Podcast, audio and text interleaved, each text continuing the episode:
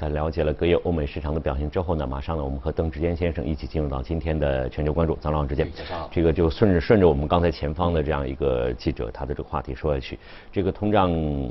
爆表，那么这个已经是上上周的事情了，但是到现在这个争论是还在继续的，尤其是这一周还会有相关的，比如说美联储的议息会议等等等等，甚至我们看到了这个呃纳斯达克的走势。对啊，还是非常非常的这样强劲的往上走，所以大家也也在说，这个后续到底是怎么影响？这个通胀到底是暂时的，还是非暂时性的？怎么来看这些问题？那如果按照上个礼拜公布的呃最新的通胀来看呢，就确实非常的高，呃，理论上应该让大家引起足够的重视，甚至恐慌，但实际上的市场并没有这个反应。那当中确实有一些细节的数据，我们需要看的。比如说我们现在所看到的通胀百分之五，核心百分之三点五。那但是如果看细项目来说的话，来如果说影响通胀比较重要的呃食品跟能源，食品的涨幅呢，其实大概就只有百分之二点二。嗯，其实看起来并不高的，高的是在这个能源的这个部分。那能源的话呢，如果说啊，就呃呃就是燃油。燃油类的那大概是涨百分之三十五，嗯，那确实是蛮高的。如果说是呃发动机燃料啊，这个更高，接近百分之五十，嗯，啊真的是蛮高的。那而且呢，呃，新闻刚刚一开始也有也有讲过，包括这个二手车，二手车对二手车对啊，二手车市场也是百分之十五的增长啊，原因有很多，那最重要其实其中一个就是芯片的短缺，新车没有了啊，新车没有了 啊，然后大家对车的需求还是有的，对对，因为现在他们钱其实也不太缺，因为美国政府给了很多的二手车价格还便宜一些，还便宜一些 啊，就是选择也有很多，对吧？啊，那所以呢，二手车的市场其实现在呃挺挺活跃的，嗯，那所以呢，它的价格涨幅也是引致到整个通胀上去的非常重要的一个原因。好，但当然如果撇除开这些来看，其他的比如说服务类的、食品类的，其实这些的涨幅其实并不太高，嗯，甚至有部分呢可能甚至是倒退的。好，比如说医疗设备啊这些，其实他们的一个就完全没有涨幅，甚至价格还是低下去的。因为现在所看到的是同比。去年的话呢，这些能源没有什么需求，对所以它的价格非常的便宜，而且当时的油价也不高啊。去年的油价大概呃在二三月的时候，其实甚至出现过负的油价。对。那现在来看呢，油价都已经七十了啊，甚至呃昨天晚上这到七十一了。那所以其实现在来看，这些同比的增长肯定是有的。而医疗设备去年疫情底下这些都会变得比较贵，但现在呢，可能同比就没有什么太大的一个涨幅，这个也能够容易理解。所以现在究竟这个通胀是短暂呢，还是呃长期性呢？现在可能还要继续观察下去，一一两个月这样的通胀看不出什么太大的问题。我暂时只能够说理论上是暂时的，而且呢并不是一个全面性的通胀啊，因为有很多的大类的商品它的价格涨幅其实并不太高的。好，那而且呢很多的服务业、餐饮业这些还是没有完全达到一个非常大的一个需求。啊，所以暂时呢，应该是一个呃我说的结构性通胀而已，就没有需求，但是呢，也不至于全部的商品价格或者服务价格全部增长上去，这是结构性的。那所以呢，美联储我相信也没有迫切性要马上进行一个加息缩表的一个动作来去控制这个通胀，暂时还不需要。我们看呃长期的，比如说十年期的这个通货膨胀的一个预期哈。大概现在也是百分之二点三左右，这个就是可控的，不是说特别的高啊。嗯嗯嗯。其实刚才呢也提到了，我们顺着这个之间，包括我们前方记者的说，现在大家确实在看，这个可能也也确实很难去下一个非常准确的一个定论在这儿。但是一言一行，尤其是美联储的一言一行、一举一动，鲍威尔的这个讲话，极有可能对市场产生比较大的一个影响。呃，本周呢还有大家要关注，比如说一个零售的销售的这样一个数据，还有就是美联储的这样一个议息的会议。我们刚才前方记者也提到了鲍威尔的这次讲话可能会对市场产生比较大的影响。我们怎么来做一个判断在这方面？那您刚刚有提到过这个零售销售哈，那我觉得这一个数据呢，今天晚上会公布，呃，他们也同步在以息，我相信他们其实早就已经拿到这个数据了，嗯嗯，啊，大概至少有一个方向性。呃，如果按照现在的零售销售啊，呃，今天晚上会公布同比跟环比的数据。如果按照同比呢，可能会非常的夸张，因为按照去年的这样去年对对，因为去年其实确实真的没有太大需求，所以这个基数会很低。低如果按照我们四月跟五月的一个数据来看呢，其实这个涨百分之几十都有可能的。嗯嗯。啊，因为五月份的时候就就涨了百分之三四十以上，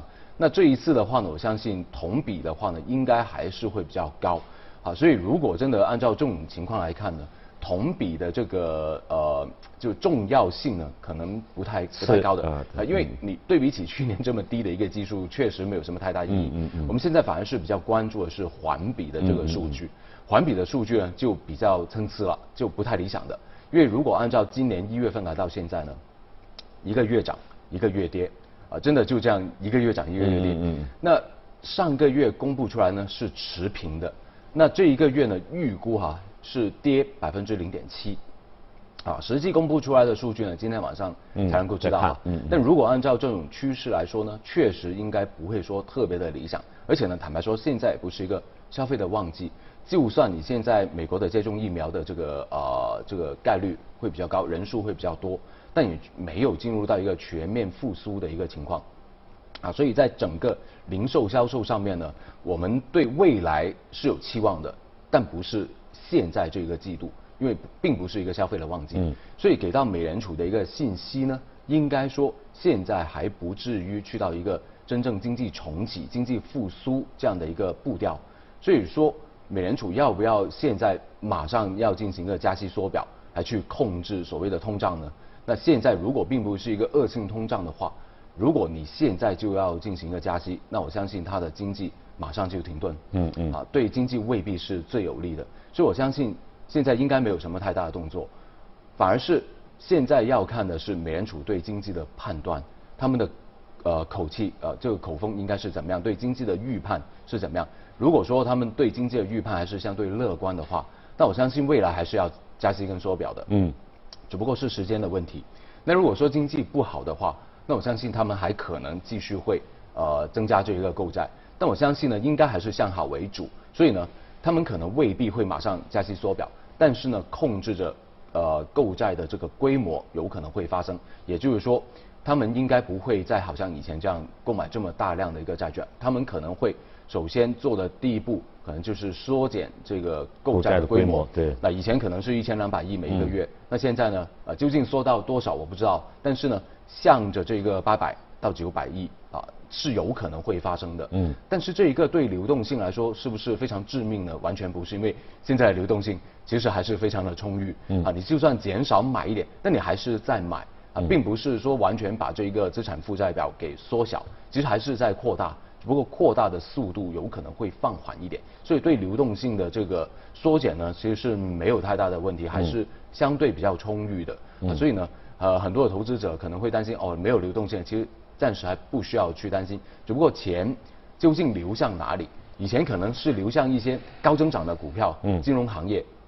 啊，那现在可能是呃真正回流到一些实体的经济，特别是以后如果接种疫苗越来越多人，呃，经济开始重启了，旅游业重启了，呃，消费服务各方面全部都重启的时候，钱真真正正流入到实体经济的话。那可能对经济长远的发展可能是更好。嗯嗯嗯。其实说到这个美联储的议息会议，大家也会有一个比较，像刚才之前也提到了一些预期在里面，就是我们可以看到将来加息的这样一种情况的存在，但是这个时间节点恐怕还是要有一段的。这个并不是我们在眼前看，但是之前刚才也提到了一个减少购债的这样一个规模，那么大家可能心里会想，是否这个购债规模一一减少之后，流动性市场就开始紧缺了？但实际上，再仔细往深里想一想，可能也不一定。就是一下子就出现这样一种情况，但是我们要说的是，如果说它真的是减少这个购债规模，真的是一点对市场都没有冲击吗？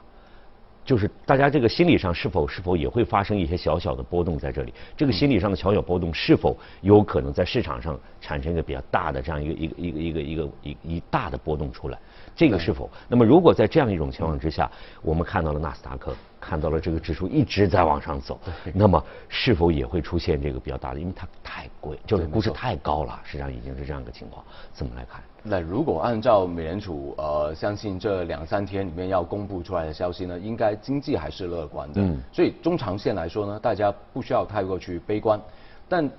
当然短期内可能会有一些心理的小波动对小波动肯定会有的。所以呢，最近这一两个礼拜里面呢，呃，你说高位回调、获利了结，都有啊甚至对这种消息的这种呃就是预判，那可能多少都会有一些心理上面的压力。嗯嗯嗯所以我相信未来这一两个礼拜里面呢，出现一定的波动，无论是呃向上或者向下，其实绝对是有可能会发生。所以呢，锯齿式的市场呢，我相信还会继续贯穿着整个二零二一年。嗯所以呢，波动性里面呢，其实投资是比较困难的。啊，所以呢，投资的时候，我相信投资者啊，一定要小心一点点。比如说，呃，以往在，特别是在去年哈，资金流动性这么大的时候呢，很多的一些所谓的罗宾汉呢，嗯他们会去追逐一些高增长的一些股票。那尤其是一些比如说，呃，利用资金来去推动的一些新经济类的这些股票。啊，那实际上他们的盈利有没有呢？可能未必会能够完全看得出来。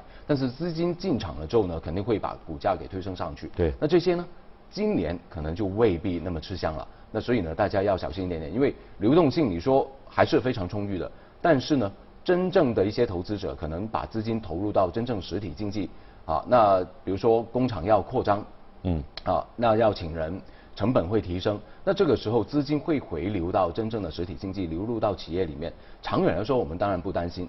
甚至会更好，对经济会更好。但是对投资上面来说，这些高增长的一些股票可能就需要担心一点点。但是呢，科技又不一样，因为我们现在去看啊、所谓的这些新经济跟科技其实是两两码事。因为我们如果真的是看科技呢，是中上游的那一批硬件为主，嗯这些是看好的。但是如果你说新经济的科网股这一类呢，可能需要小心一点点，尤其是现在一些所谓新经济里面的这些呃呃，比如说呃电动车啊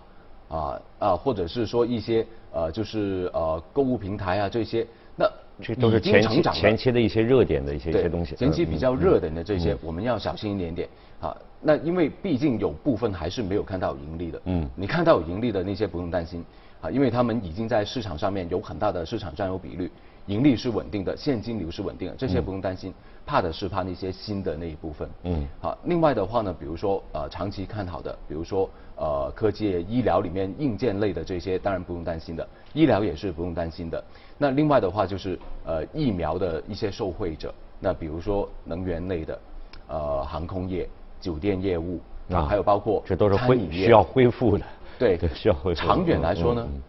疫苗理论上是有帮助的，经济会慢慢重启啊，这些也不用太过去担心。现在可以去慢慢的部署。现在呢，其实呃从年初到现在，他们的表现也是非常的不错。啊，当然还没有去到以前啊这么活跃的一个情况哈。那甚至部分的一些邮轮啊、航空业啊这些，可能还是处于一个亏损的状态。嗯啊，所以现在去呃投资的话呢，可能价格还是比较波动的，但趁低吸纳，我觉得是完全去可以去考虑的，自己控制好这个仓位啊，就呃就不要说呃占有你呃资产里面太大的一个比例的话呢，那我相信这些还是可以去考虑的。啊，但是如果说呃就更加重点的，可能就是一些科技跟医疗。啊，尤其是科技的上游半导体的这些，嗯嗯嗯其实从这个二手车市场这么活跃的一个状态，你就可以想象到半导体芯片它们的一个重要性。嗯相信不只指就不单只是一个科技里面的需求，嗯是各行各业都可能有需求。曾经有一些统计数据有说过，其实如果按照行业的细分，可能有过百种。不同的一些子行业都是需细要分的行业都需要嗯都需要到半导体芯片，其实很容易理解的，甚至包括我们在呃扫码支付的时候，其实整个系统里面背后的所有的这些硬件类，他们的一个需求其实是非常大的。嗯啊，所以这些的需求会非常的强劲。嗯那我相信，如果说真的是慢慢在收水的状态底下呢，资金可能还是会停留在这些最核心的行业里面。那这些呢，可能就不会受到呃流动性的一个影响。嗯那你说现在流动性还是充裕的话，新经济可能还有追捧的一个这样的情况，在今年里面。但未来呢，谁没有盈利，谁的现金流比较紧缺的这一部分呢，那可能就真的要小心一点点。